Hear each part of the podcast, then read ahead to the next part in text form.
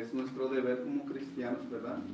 Y en Efesios 6, 11 y 12, si usted quiere ir rápidamente ahí, puede, y si no, solo escucha, ¿verdad? Ahí está hablando el Señor de que nosotros necesitamos una armadura. Y la razón es por qué necesitas una armadura. Bueno, necesitamos una armadura, pero no solo Dios está requiriendo que usted se ponga una armadura. Él está ofreciendo su armadura. Amen. No está diciendo vístete, ponte una armadura, la que tú quieras, la que a ti te guste. Porque a nosotros nos, nos gustan muchas cosas que parecen buenas, pero no son muy buenas. Entonces Él quiere que nosotros nos pongamos su armadura. Entonces la pregunta sería, ¿por qué Dios quiere que yo use una armadura? Bueno, quiero decirte que Dios sabe que nosotros tenemos una lucha. Y como nosotros tenemos una batalla y una lucha, Él quiere que usted, yo, nos vistamos con una armadura, cualquier no, con su armadura. Entonces, porque tenemos un enemigo y ese enemigo es el diablo. El diablo, hermanos, quiero decirles que el diablo vino para destruirnos. El diablo no vino solo a ver qué, qué hacía, porque no tiene mucho tiempo de sobra y a ver si puede jugar con alguno de nosotros. El diablo quiere destruirte a ti, me quiere destruir a mí. ¿Cómo es que el diablo te va a destruir? Bueno, hermanos, la maldad es tanta como Mateo 24, 12 dice que la maldad se está aumentando y por haberse aumentado la maldad, el amor de muchos se enfriará. ¿Por qué se enfriará? Porque cada vez la maldad es más grande que parece que está apagando el amor de Dios. Ya no tenemos el amor por el prójimo, ya no tenemos el amor por nuestros hijos, por nuestra esposa y por todos los hermanos en la iglesia. Ya no tenemos tanto ese amor porque la maldad cada vez es más grande y más grande que ya parece ser que nuestro amor se está enfriando. Y digo esto porque no necesitamos este, hablar tanto, solo necesitamos mirar a nuestro alrededor. Y tú puedes mirar que los que estaban antes ya no están, los que venían fieles ya no vienen tan fieles, porque el amor de muchos está enfriando y ya no tenemos ese amor. Parece como que todas las circunstancias que nos están rodeando ahorita nos están ahorillando a que nos vayamos enfriando cuando no estamos leyendo la palabra de Dios, no estamos orando, no buscamos tener comunión con Dios. Entonces cada vez más y más parece que todo lo que pasa a nuestro alrededor se, eh, nos está orillando a enfriarnos. Por ejemplo, todo lo que está pasando, ¿no? Hace ya dos, casi dos años con esta eh, enfermedad. Y muchos parece que es el pretexto perfecto para ya no venir a la iglesia. ¿Verdad? Si algunos están mirando ahora, creo que, y si puedes estar aquí, deberías estar aquí. Y si no estás aquí es porque tu amor se está enfriando, ¿verdad? Algunos pueden estar mirando en línea ahorita, pero no están enfermos. Simplemente dijeron, no quiero ir por la tarde a la iglesia y no voy a ir y ya no vinieron. Pero no es porque están enfermos, porque tienen una debilidad. Si están trabajando, pues están trabajando y no vamos a juzgarles por eso. Pero si pueden venir, deberían estar aquí porque son hijos de Dios y es su deber como cristianos estar en la iglesia. Pero ellos no piensan, no creen que tienen un enemigo, ellos piensan que están de vacaciones. Los cristianos no tenemos vacaciones. Ahora, no me malinterpreten eso, no quiero decir que no pueden ir y pasar un tiempo con su familia, no, no estoy diciendo eso, estoy hablando, ¿verdad? En, en general, que todos los cristianos a veces pensamos que estamos de vacaciones y solo vamos a ir el domingo a la iglesia y algunos dicen por ahí que son miseros porque solo vienen por la mañana, ¿verdad? Algunos cristianos solo han cambiado de templo porque siguen con el mismo pensamiento que cuando eran católicos. Solo venir por la mañana, ya cumplieron, ya no regresan hasta el otro domingo. Y es lo que hacían cuando eran católicos. La mayoría es lo que hacían. Entonces, tenemos que tener en cuenta que el diablo no viene para jugar con nosotros. El diablo te quiere destruir a ti. Me quiere destruir a mí. ¿Cómo es que nos quiere destruir? Bueno, en Génesis 3.1, el diablo vino a Eva y le engañó, diciendo con que Dios ha dicho que si comes de ese fruto, morirá. Pues no es así. ¿Sabes que El diablo viene a nosotros cada día engañando, engañando a cada uno diciendo, con que Dios dice que tú tienes que ir a la iglesia, ¿por qué tanto ir a la iglesia? No tiene que ser así, tú no tienes que estar en la iglesia, tú vas a ir a trabajar mañana, tienes que descansar, tienes que hacer muchas otras cosas. Dios te entiende que estás cansado y no tienes que ir, Él entiende. Bueno, no creo que Dios entienda eso. Porque si nos ofrecieran trabajar domingo, no importa que ya trabajamos toda la semana, hasta tarde iríamos a trabajar porque nos van a pagar. No estamos confiando que Dios nos paga mejor. ¿Verdad? Entonces el diablo nos quiere destruir engañándonos como hizo con Eva, que toma de eso y serás como Dios. No necesitas ir tanto a la iglesia. Entonces nos está destruyendo. El diablo quiere destruir a cada persona, pero quiere destruir las familias. ¿Por qué el diablo quiere destruir las familias? Porque la sociedad está formada por familias. La iglesia está formada por familias. ¿Por qué creen que tenemos una sociedad donde todo está con los pies para arriba? Porque no hay familias fuertes y una sociedad está formada por familias. Y si no hay buenas familias, no hay una buena sociedad. ¿Por qué la sociedad sufre tanto? ¿Por qué hay tanta violencia? Porque no hay familias. Ya no hay familias. Entonces, cuando no hay una familia, no hay una sociedad. Y cuando no hay una buena familia, no hay una iglesia fuerte. Entonces el diablo no está aquí jugando. El diablo sí te quiere destruir de verdad.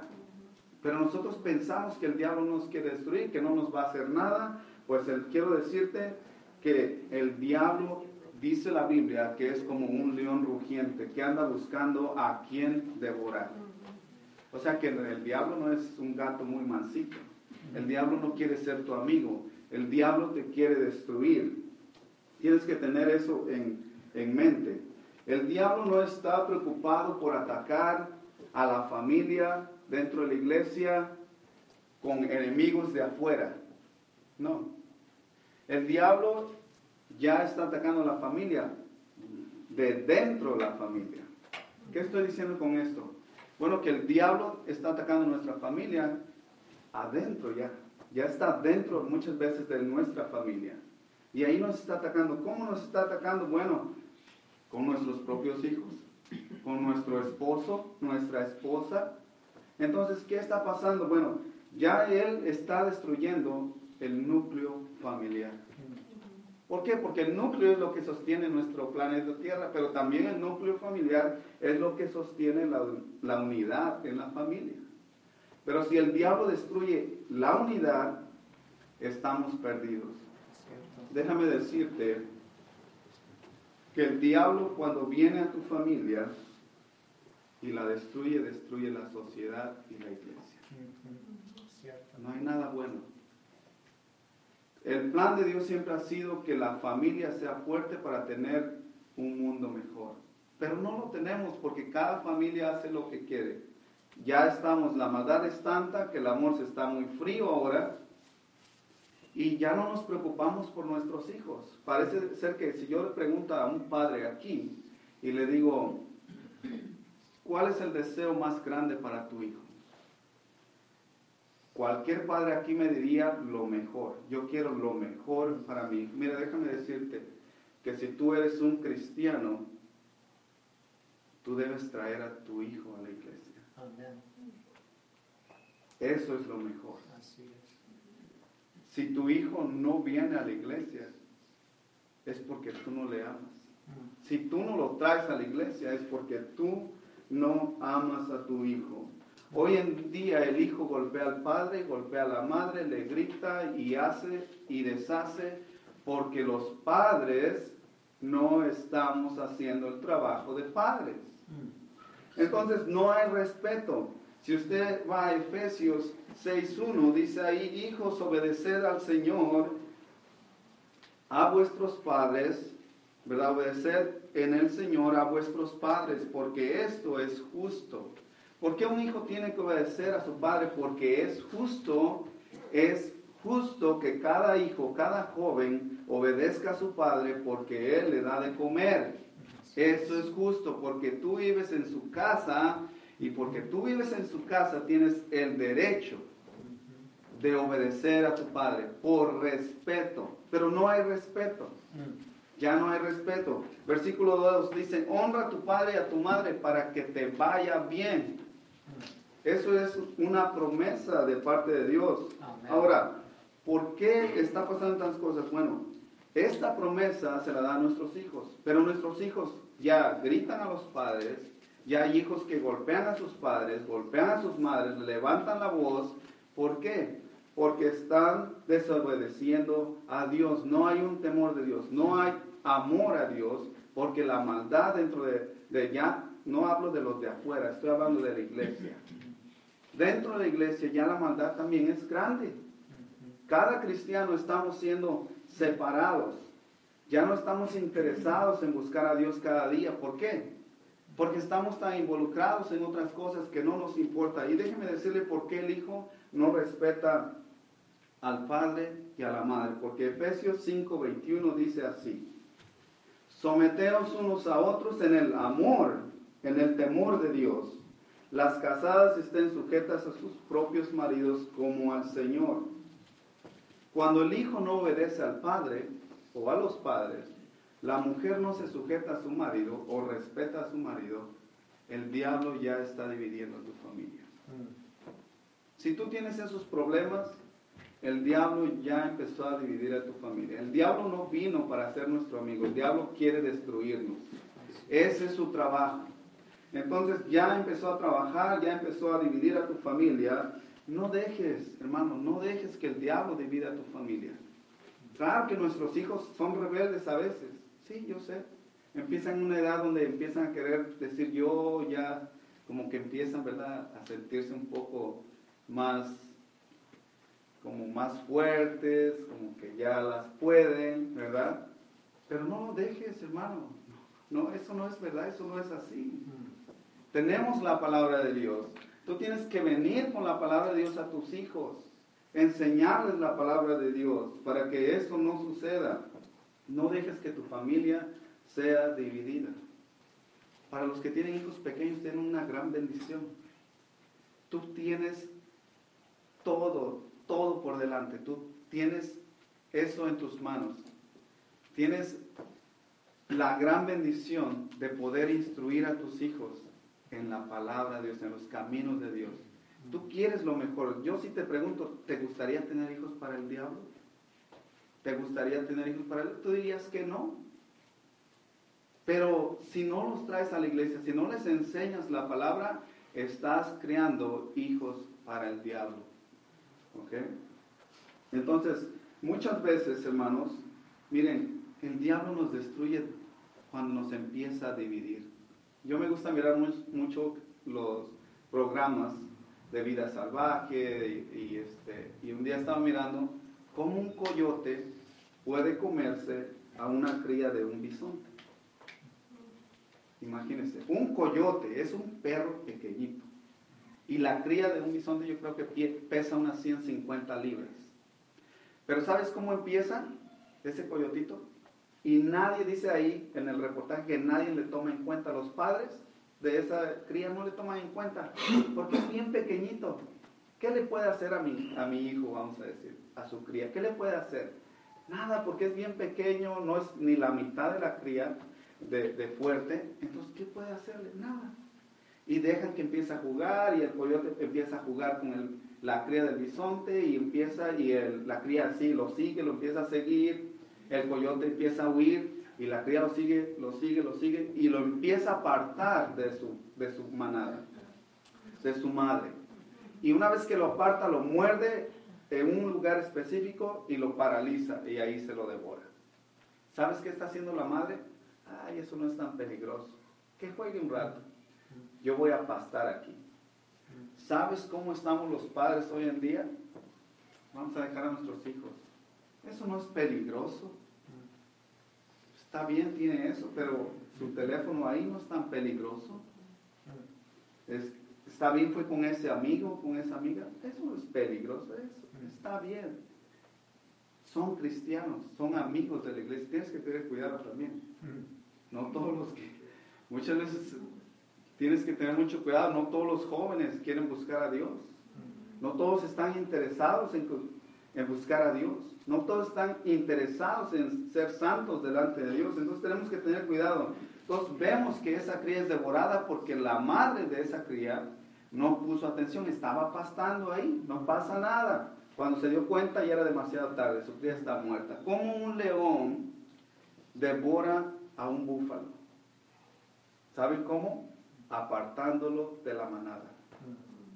Y el león empieza a mirar entre la manada que hay un búfalo que está enfermo, es débil, tiene un defecto en un pie, cojea, algo tiene, no sé cómo son los leones de astutos, pero eso es el diablo. La Biblia compara al diablo con un león, dice, el, león, el diablo anda como un león buscando, gente buscando a quien devorar. Mira, el diablo conoce cada uno de nosotros, me conoce a mí, me conoce a ti y sabe de qué pie cojeas. Sabe tu debilidad y te va a devorar si, si te dejas. Y no solo eso, va a destruir a tu familia si tú se lo permites. El diablo no puede destruir a tu familia si tú no se lo permites. Si tu familia es destruida es porque cada padre y cada madre aquí le estamos permitiendo al diablo que nos destruya nuestros hijos. Mateo 12, 25 dice que una familia no dividida no puede, no puede prevalecer. Una ciudad que está dividida no prevalece. Si una familia está dividida, no puede prevalecer. Si un padre jala para un lado, los hijos jalan para otro lado y nadie está de acuerdo dentro de la casa, quiero decirte, el diablo ya dividió tu casa y el diablo ya te está destruyendo y tú no te has dado cuenta, tú estás pastando ahí y alimentando y haciendo y deshaciendo, pero tú no te has dado cuenta. Hoy está el diablo destruyendo nuestras familias. ¿Por qué? Porque ambos padres estamos tan ocupados y trabajando porque queremos, queremos, queremos, queremos y queremos y queremos y nunca es suficiente. Nunca es suficiente. Entonces, nosotros podríamos, bueno, al menos yo podría tener una casa, vivir en una casa más cómodo y tener algo mejor, pero tendría que pagar un precio. Cada uno de nosotros tenemos, escuchen bien, tenemos que adaptarnos a lo que Dios nos da. Si Dios te da para pagar una casa, qué bendición. La puedes pagar. Pero no vendas a tus hijos por una casa. Jamás tengas deudas que no puedes pagar y jamás agarres deudas si tienes que descuidar a tus hijos. No ponen una balanza, una casa y tus hijos. ¿Qué vale más? ¿Y saben qué hacemos? Dejamos a nuestros hijos todo el día en la, en la, en la escuela y queremos que en la iglesia el día domingo nos los eduquen y que salgan bien. ¿Sabes por qué Dios le dio padre a nuestros hijos?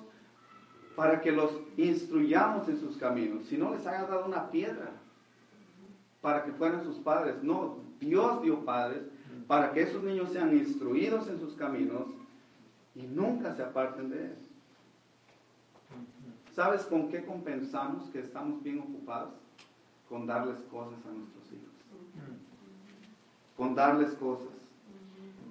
Y cuando Efesios dice, no desesperéis a vuestros hijos, ¿no? Es chistoso que nuestros hijos, el otro día Jonathan me dice, recuerde lo que dijo el pastor, no me haga enojar. ¿Verdad? Y le digo, quiero que sepas que no, la Biblia no enseña eso, porque me estás haciendo un versículo, me lo estás sacando de contexto. Y, y eso es un pretexto. Así es.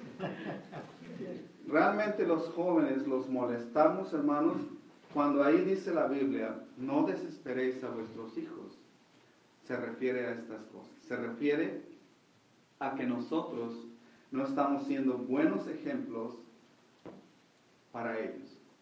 Y nosotros demandamos algo que no estamos queriendo hacer. la familia es muy importante. La familia, todas las familias son importantes. Hermano, ¿sabes qué estás creando? Dicen por ahí, son una palabra, la escuché el otro día, que estamos creando una generación de ninis, jóvenes ninis. Y yo, se me llamó la atención porque dice, ni estudian, ni trabajan, ni obedecen. ¿Y sabes por qué? Porque ahí está el joven en la casa, no estudia el, niño, ¿verdad? Porque a veces el papá lo quiere por ahí llamar la atención y sale hermano, deja a mi niño, 35 años tiene. Es niño, es su bebé. Hermanos, segunda, sí quiero que vayan aquí a 2 de Timoteo 3, 1 y 4. Ahí sí, quiero que vayan un poco. Uh, segunda de Timoteo 3, 1 y 4. Dice así, también debes saber esto, que en, en los postreros días vendrán tiempos peligrosos. Porque habrá hombres amadores de sí mismos, ávaros, vanagloriosos, soberbios, blasfemos, desobedientes a los padres, ingratos, impíos. ¿Qué va, ¿Qué va a haber en estos tiempos? Estamos viviendo tiempos peligrosos, ¿no? Habrá hombres amadores de sí mismos. Hermanos, hay mucha maldad. Y, y, agregue eso, que los, nosotros los padres cristianos no estamos haciendo el deber de padres como cristianos. Cuatro, traidores, impetuosos, infatuados, amadores de los deleites más que de Dios, que tendrán apariencia de piedad, pero negarán la, la eficacia de ella. A estos, a estos evita. Pero ¿cómo vamos a poder evitar esta clase de personas si los tienes viviendo en tu casa? Que son tus hijos, que no quieren nada con Dios. ¿Cómo? ¿Cómo los evitas si los tienes en tu casa? ¿Por qué? Es que, hermanos, dice la palabra de Dios, herencia de Jehová son quienes? Los hijos. No dice tu casa, no dice tu carro nuevo, nada. Nada trajimos a este mundo y sin duda nada sacaremos de este mundo. Pero algo que sí puedes llevar son tus hijos. Tus hijos sí los puedes llevar a Dios. Tu casa no. Tu carro tampoco. Tienes una gran bendición si tienes tus hijos pequeños. Porque los puedes llevar al cielo. Pero tú, esa decisión es tuya y mía, de nadie más. El diablo quiere destruir tu familia y él no quiere que lleves tus hijos al cielo. Cuando tú te casaste, te casaste planeando tener hijos para el diablo. No lo creo. Pero sin duda lo estás haciendo si no haces el deber que tienes que, hacer como padre. No dejes que el diablo te engañe. No dejes que el diablo te dé cosas no dejes que el diablo te dé lo que tú quieres. Se dice que en una ocasión se juntaron varios demonios para destruir al cristiano. Y dijeron, hemos hecho bastante y no los hemos podido destruir. Y dijo uno, si matamos a su líder, se destruye. Se acaba. Mataron a Jesús. Jesús resucitó y ahora los cristianos más fuertes todavía. Entonces más adelante dijo otro, no, pues fracasamos. Pero si les perseguimos, y dijo otro, y si les matamos, y dijo otro, y si los matamos cruelmente para que todos puedan mirar el miedo que les podemos infundir, y de esa manera acabaremos con ellos. Se juntaron varios, entonces empezaron la persecución a la iglesia, a matarlos, a echarlos a los leones. ¿Y saben qué pasaba? Más se, crecían. Entonces por allá en una esquina estaba uno bien callado. Nadie lo tomaba en cuenta. Parecía que era el demonio más tonto. Y dijo, si me dejan opinar, yo voy a decir algo. Y dijo, adelante, ya nosotros fracasamos. Dice, si les damos a ellos todo, y dijo, estás loco tú. ¿Cómo que si les damos todo si lo que queremos es destruirlos? No, dijo, si les damos todo lo que ellos quieran, los vamos a destruir. Y no es cierto. Y no es cierto que nos Yo hablo por mí, yo, yo estoy hablando por mí mismo, no quiero hablar por nadie. ¿No es cierto que si nos da, tenemos más cosas de Dios? ¿Te acuerdas cómo llegaste a este país? ¿Te acuerdas dónde vivías? ¿Te acuerdas dónde dormías? ¿Te acuerdas qué carro manejabas? ¿Te acuerdas? ¿Y hoy en día? ¿Y no es cierto? Entre más tienes, más te apartas del Señor. No podemos ver las bendiciones ya de parte de Dios hacia nosotros, sino que entre más tenemos, más nos apartamos.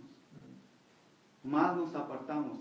David dijo, Señor, no me des poco para que no te maldiga, pero tampoco me des mucho para que no te maldiga. Amén.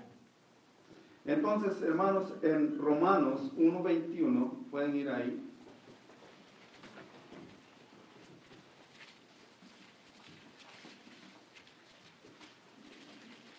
Romanos 1.21.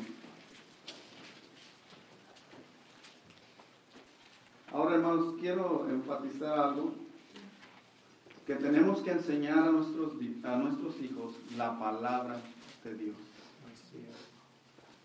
Quiero hacerte una pregunta. Quizá me estoy adelantando a esto porque quizá no voy a tener mucho tiempo. ¿Cuándo fue la última vez que te juntaste con tu familia a leer la Biblia en la mesa? Mm. No contestes. Si tú no lo hiciste, o no lo has hecho, quiero decirte que el diablo está destruyendo tu familia. Te estás olvidando de lo principal. No estás con tu familia enseñando la Biblia. No le estás enseñando el temor de Dios. Y si no lo estamos haciendo, nuestros hijos van a sufrir las consecuencias. Dice aquí Romanos 1.21. Pues habiendo conocido a Dios, no le glorificaron como a Dios, ni le dieron gracias, sino que se envanecieron en sus razonamientos y su necio corazón fue entenebrecido. Profesando ser sabios, se hicieron necios. Hermanos, nuestros hijos conocen o saben de Dios desde que son pequeños, porque les hemos traído a la iglesia desde pequeños, la mayoría de nosotros. Conocen de Dios, saben de Dios.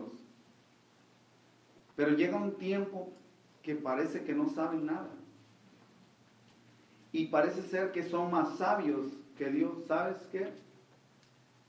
Es, es algo duro mirar que los jóvenes solo llegan a, a salir la high school y ya no quieren nada con la iglesia. Yo te pregunto, ¿será porque son bien rebeldes? ¿O será porque los padres no hicimos el trabajo que deberíamos haber hecho. ¿Por qué hay niños en la iglesia, pero no hay jóvenes en la iglesia? Porque los niños tú los puedes traer y les dices, vas y vas a ir, y bien. Pero al joven, ¿por qué la iglesia está lleno de niños y adultos y ancianos? Pero jóvenes, ¿tú tienes hijos jóvenes? ¿Dónde están? Si no están aquí, tú sabes por qué no están aquí. Pero yo te digo, de acuerdo a la palabra de Dios, dice aquí, profesando ser sabios se hicieron necios, porque ya una vez que van, salen de la high dicen, ya eh, parece ser que son muy sabios y ya no quieren nada con el Señor.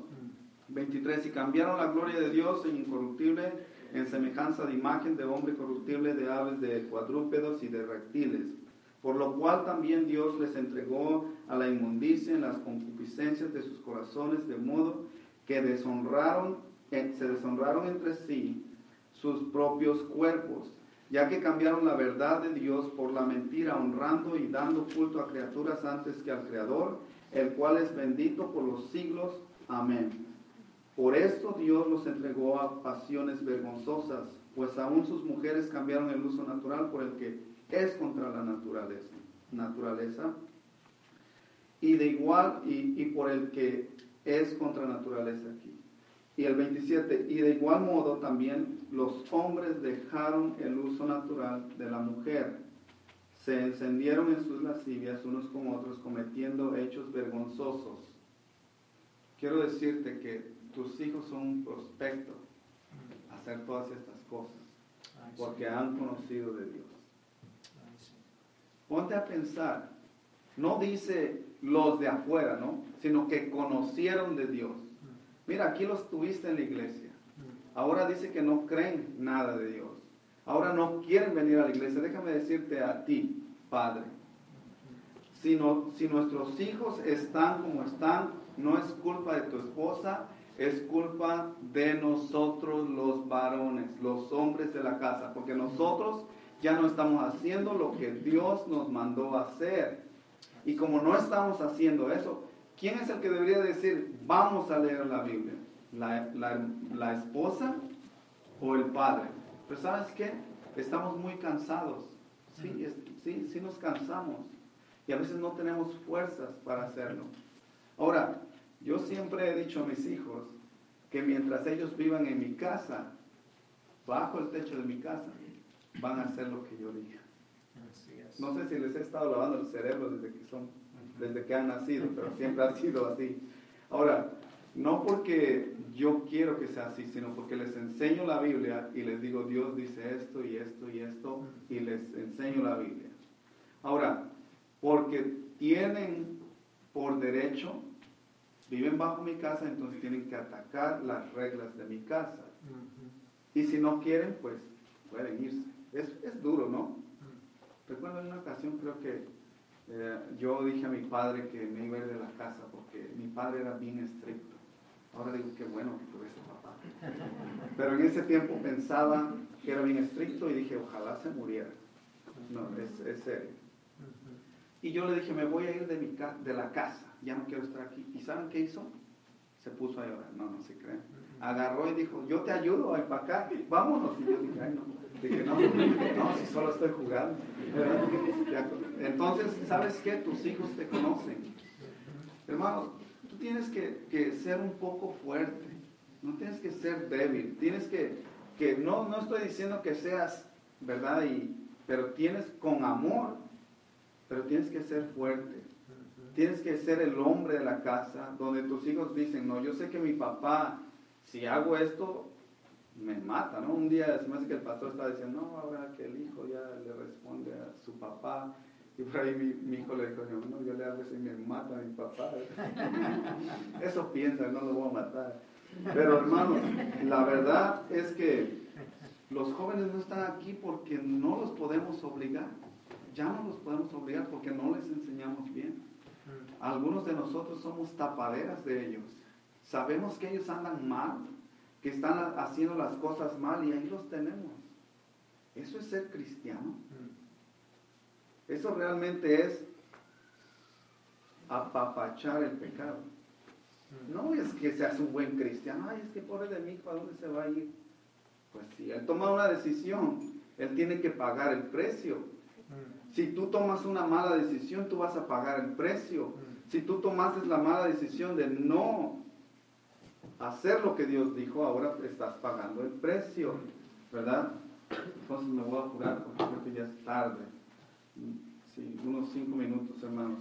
Este, entonces imagínense, hermano, que nuestro, imagínense que su cónyuge, su esposo, porque como no estamos buscando a Dios, nos estamos alejando de Dios, imagínate, hermana, que tu esposo te dice, ya no te quiero.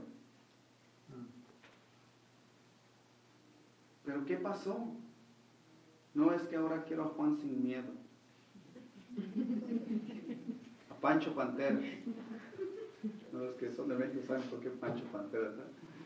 Pero imagínense, porque aquí dice la Biblia que conociendo a Dios se desviaron, hicieron todo lo contrario y después cambiaron el uso natural. Imagínense, qué desgracia, ¿no? Hermano, es la realidad, es que eso puede pasar. La Biblia nos lo enseña. Hermanos, ¿cuán importante es tu familia? ¿Es importante tu familia para ti? Romanos 12, 1 y 2 dice que no te conformes.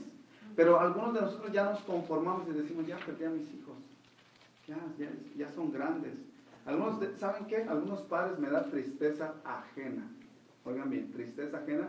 Que Que hay padres que tienen hijos de 6 años, 8 años, 10 años, y los niños hacen a los padres como quieren. Mm. Como quieren. Y los padres ahí como que no pueden hacer nada. Yo a veces quisiera sacarme el fajo y darles unos fajas, pero a los papás, no a los niños. No, no es cierto. ¿Verdad? Pero, pero sí me da una tristeza ajena que los, que los padres, gran- grandes los padres, y el niñito pequeñito, y no, no pueden hacer nada. Ahora, si tu hijo no está aquí y debería estar aquí, el diablo está trabajando muy bien en tu casa. Mm. Y tú le estás permitiendo trabajar al diablo. Mm. Después no vengas a, a llorar y a decir, ay, es que mi hijo no quiere hacer esto, porque tú le estás enseñando. Si tú a veces vienes, a veces no venimos, y podemos venir, no estoy hablando de cuando no puedes venir, pero si puedes venir y no vienes, déjame decirte, estás enseñando muy mal a tus hijos. Mm. Estás enseñando que la iglesia, que Dios no es importante. Y cuando crezcan, no esperes que tornen a bien. Mm. No esperes un milagro porque Dios no obra de esa manera. Dios no obra con esa clase de milagros. Dios dice, instruye, ¿dónde? Al niño en qué? En su camino, en el camino de Dios. Y cuando sea grande, no se va a apartar de él. Ahora, no quiero decir que los padres que no tienen a sus hijos aquí son malos, no. Porque hay hijos que son rebeldes. Y aunque los padres son buenos, son rebeldes. Yo tengo un padre muy bueno, mas en cambio soy rebelde. Usted también. Tenemos a Dios. ¿Él es malo? No, Él es bueno. ¿Y cómo somos nosotros? ¿Verdad que somos rebeldes? Ahora, no me lo tomen a mal. No estoy diciendo que usted es un padre malo. También no quiero que la agarren contra mí. Pero sé que ahorita saliendo me cuelguen ahí afuera. Pero es verdad que muchas veces no estamos haciendo el trabajo que Dios nos ha mandado. Yo quisiera preguntarte, ¿con qué limpiará, quiero que me respondan, ¿con qué limpiará el joven su camino? Pero ¿cómo la va a guardar si no la enseñas? A ver, contesta. Bueno, no me contestes. Quédatelo ahí. ¿Cómo va a guardar? ¿Con qué? ¿Cómo va a limpiar su camino? ¿Cómo va a decir esto no es correcto, esto sí es correcto? ¿Cómo? Con guardar su palabra. Pero él, un niño no puede guardar la palabra de Dios si tú no le estás enseñando la palabra de Dios. ¿Se la enseñaste esta semana? ¿Cuántas veces? ¿Oraste con ellos esta semana? ¿Cuántas veces? No estás haciendo el trabajo, hermano. Discúlpame, si tú no lo estás haciendo así, Dios no va a bendecir tu familia. Mm. Dios no va a bendecir tu familia. Bueno, bueno, ya se acaba, hay muchas cosas que hablar, poco tiempo. El diablo te quiere destruir. Solo quiero decirte eso. El diablo te quiere destruir. Mm. El diablo usará cualquier cosa que esté a su alcance para destruirte. Yo te quiero preguntar a ti, incluso, escucha bien, in- incluso la iglesia, Mm. Algunos de la iglesia para destruirte. Hay algunos que ya no vienen y aún tú los, los visitas mucho. Yo no sé de qué han de hablar. ¿Sabes? Pablo dijo, cuídate de los mutiladores, hablando de los que están dentro. Hermanos, la iglesia es muy importante. Marcos 14, 27 dice, heriré al pastor y las ovejas se dispersarán. El diablo agarra al papá, lo, lo empieza a destruir y la familia se destruye. Dios hizo, lo hizo perfecto todo. Y desde el principio dijo, el padre es la cabeza y la madre su ayuda idónea. Amén. Y los hijos obedecen a los padres Amén. porque Dios es primero. Amén. Pero si el padre no hace lo que Dios dijo, la esposa no se sujeta a su marido, los hijos no obedecen y es un total caos, un total desastre y todo se va a terminar. Si tus hijos no están aquí, espero que si son mayores de edad estén en una iglesia. Y si no están ahí, discúlpame, pero parece ser que el diablo ha agarrado ventaja. ¿Es importante tu familia? Pregunta. ¿Es importante? No contestes. Quédate con esa pregunta. No dejes que el diablo destruya tu familia. No vale la pena tener algo mejor y perder nuestros hijos. ¿Verdad, hermano? Tantas cosas que decir, pero yo solo quiero decirte que el diablo no está jugando, no quiere ser tu amigo. Hermano, trae tus hijos a la iglesia. Son pequeños, todavía puedes traerlos. Y, y si son jóvenes y no quieren venir, no te des por vencido. Sigue orando por ellos, no te conformes. No, no seas, no te moldees. Sigue, sigue. Sin, el deseo de Dios es que todos sean salvos. Así Y si nosotros oramos de acuerdo a la voluntad de Dios, Dios nos oye. Dios contesta. La oración. Hermano, tú tienes la decisión, tú tienes todo en tus manos. Tuya. Vamos a orar. Amén. Padre, te doy gracias por tu palabra. Gracias porque en ella nos enseñas lo que necesitamos día con día. Te pido que si en esta noche he ofendido a alguien con mis propias palabras, que me perdones y que este... Te pido que nos vayamos a casa, llévanos con bien, pero que vayamos meditando y pensando. El diablo está destruyendo mi casa. ¿Le estoy permitiendo a él destruirme? ¿Se lo voy a seguir permitiendo? Hermano, toma una decisión. Pon un alto al diablo y di no más. No vas a destruir mi casa.